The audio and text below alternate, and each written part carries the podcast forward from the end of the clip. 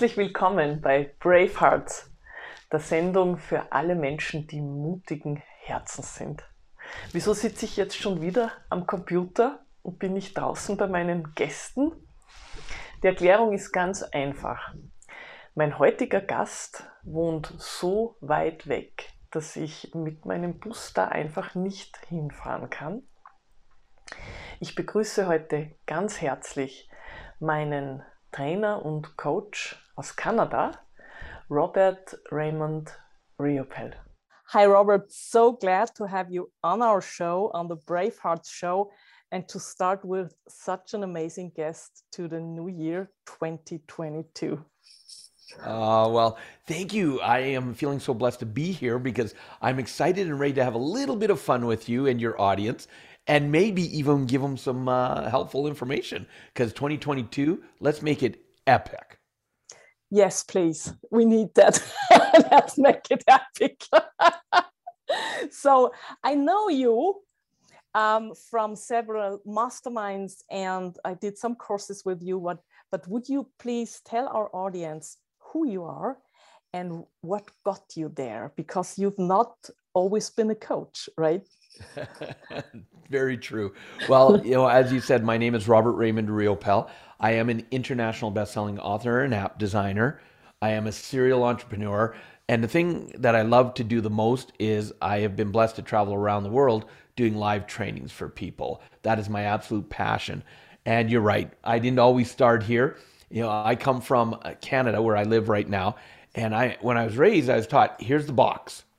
Don't think outside the box don't question the box. That's the box. You stay within it. And when it came to work as an example, I was taught that when you go to work, you do whatever you need to do to support your family, whether you like the job or not. And that's exactly what I did. By the time I'm 21, though, I'm being laid off from the third job I'd been working for. And I'm like, I'm working hard. I'm staying loyal. Why is it I keep getting laid off? And it taught me a great lesson because at that time, which was 1989, and Romana, do not do the math on how old I am, okay? when I got laid off from that third job, I'm looking back and, and I'm going, it's tough times. We're in the middle of a downturn in the economy. I'm looking for a real job, but I can't find one. And because I am a newlywed, I decide to do something until I find a real job. And I start delivering pizzas for a little company called Domino's Pizza because of my work ethic, I end up becoming a manager. My wife becomes my assistant, and we start working hard again. Open to close, seven days a week, because we know how to work hard. And we're doing this for about a year and a half when all of a sudden that fear comes in. Because my franchisee announces that, guess what? I'm getting out of Domino's Pizza. I'm selling the stores. And we had watched enough stores be sold around us. We knew that the moment new owners came in, they replaced the managers because they want to bring their own team in. I went into fear mode because I'm thinking, here we go again. Uh, we're about to be laid off, but now it's me and my wife about to lose our income. What are we going to do? Oh, I know. Here's the answer. Uh, we'll start talking to all the other franchisees in the city, see he, see who needs new managers. And my wife looks at me and she goes, "Why would we do that? We're qualified to be franchisees. Why don't we just buy the store?" And I looked at her. I'm like, because we don't have any money. That's why we don't buy the store. Like, hello. And I was taught to be that in the box thinker, Ramona. But my wife, being the youngest of five children, raised by a single mother, she was taught you figure it out. Don't let things just stop you. And because of her tenacity and her curiosity of and knowledge that or just drive that we'll figure it out, we started learning how do you buy a business if you have no money? And I'll tell you, we made a lot of mistakes. But I don't think of them as mistakes because we learned something from every time that something didn't go right. And we learned what to say differently, what to do differently. And it took about four months before we had the confidence that we now knew what to say and how to say it and had the confidence to do it, that we were actually able to talk to our own bank. And we didn't get the financing for our store. We actually got 100% financing for both the stores we had my franchisee had for sale. And we became franchisees and it was like, "Oh, we're successful now." but and I know you know the difference Romana that We we knew how to run a Domino's pizza, but we didn't know how to run a business. And that's two totally different things. And for the first couple years, we struggled. We should not have made been able to make it, but we were too tenacious to quit. And when we finally figured it out and we started making some pretty good money, both coming from poor families, we started, oh, we're successful. We should have this. We should have that. And we started spending more money than we were earning. And by the time we were franchisees for eight years, we're now over $150,000 in debt personally and going down quickly. And that's when we were introduced to personal development, which changed our life because of an amazing three day training that we went to that you've experienced as well. We learned why we were in debt, but more importantly, we learned to take ownership. Quit blaming other people for our debt. And I was really good at that. You know, like they lost my investment, or because of them, we lost money. And the moment we took ownership, then the third lesson was able to help us, which is we learned specific steps to get out of debt. And using that information and taking action, that was kind of the key. We actually did something with the information. We were able to go from being over $150,000 in personal debt to actually completely retired, financially free, nine months later at the age of 32. And our minds went, yeah, wow, that worked. And if we could do this with that information, what could we do with more? And we became avid students and started learning. And that's when I found my passion, which was to teach others. And here's how the whole dream started for me. I believed if I could help even one person, one person, it didn't start with this huge, grandiose vision. It was if I could help one person do what my wife and I had been able to accomplish, go from financial stress to financial freedom, it would make it all worthwhile. And now, for the past 20 years, I've been blessed to personally teach over half a million students around the world and having a blast. So that's kind of the long, short version of the journey. And that's a real wow journey, I think. So, um, what I heard is that there were several points in your life where you really had to take action. And my question is Does one have to be brave to do so? You know, I use the word courageous because and I, you know, there's probably a subtle difference between the two. I just love the word courageous because I believe we all have courage in us. And brave to me is different because courage, you can take courage even if you are scared out of your wits. Even if you're confident, you can still have to have courage. And brave, you know, to me, that's when someone's backed in a corner. They they do something because they feel they have to. You know, they have no other choice. But courage allows them to have that day to day choice. I completely get you. Wow. And that brings me to my next question because many of our audience, many people in our audience, they are kind of a crossroad. They want to change their life. They want to, they think what you thought. Is it really necessary? Or am I made to work, um, yeah, nine to five, seven days a week or six days a week. Is this really my life? So, um, what would you give them as a kind of tip if you want to change your life? Okay, be courageous, take action. What else does it take? What's important if one feels, ha, I'm not on the right place yet? Yeah, well, you know, A, be willing to make mistakes. And again, I don't, there, to me, nowadays, there's no such thing as failure because every time you do something, you get feedback. And so failure is just feedback of something that didn't work for you. The only time it becomes a failure is if you quit. So never quit. Keep taking one more step, one more step, one more step in the direction you want to go. And, you know, laying it out in my book, Success Left a Clue, I talk about six steps. And so if someone's really at that cross, crossroads, step number one is to start dreaming big again. Don't try to figure out how am I going to do it? How will it work? When will it happen? How long will it take? How much efforts it can take? Just allow yourself to take that deep breath in, come back to a present moment, and ask yourself, what would be an amazing life for me? And start designing that in your mind. But then take those dreams and put them on a, a vision board, put them on, uh, write down a list of goals. Don't, again, don't worry about how you're going to do it. Just start with the dreams. Just start What would be amazing? What would I love? My in my mental life, my emotional life, my spiritual life, my physical life, and my financial. Cover all areas. What would be an amazing life? And then find a mentor or someone to model from, which is the second step. Quit trying to do it on your own. You know, Romana, that's what I've experienced is why most people struggle. Is their mind tells them, I've got to figure it out. I've got to do it or it's not successful. Or if I ask for help, I'm weak. Stop that. Stop it. And so while you're looking for a mentor or someone to model from, also at the same time be asking yourself, who can I be a mentor for? Who could I be a model for?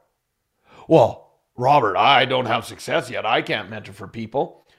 Absolutely. There's somewhat, something you've done in your life, maybe a hard time you've got through that you could help someone else that maybe is going through it.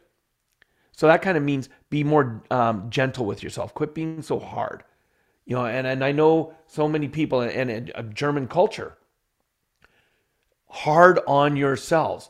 It's like, boom, you, you know, that's weakness or boom, you did that wrong. You got to do it perfect.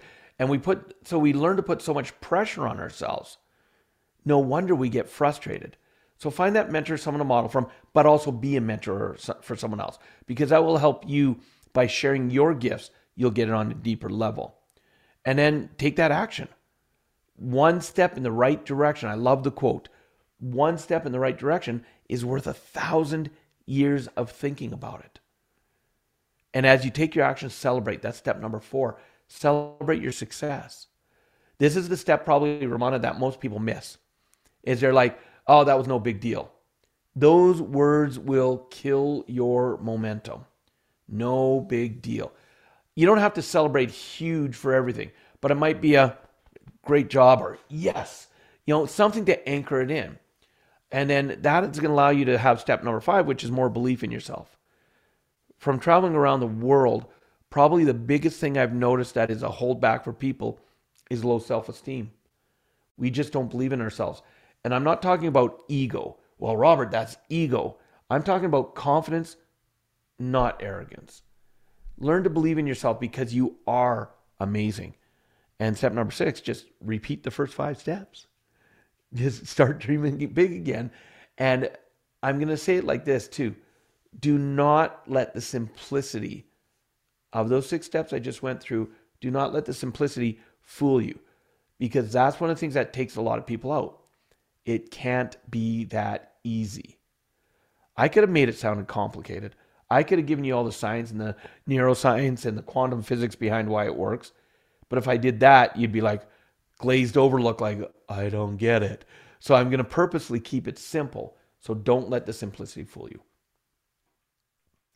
Now, uh, that's so amazing. I just wanted to ask you if you want to give our audience a gold nugget, but you've you've given that gold nugget already.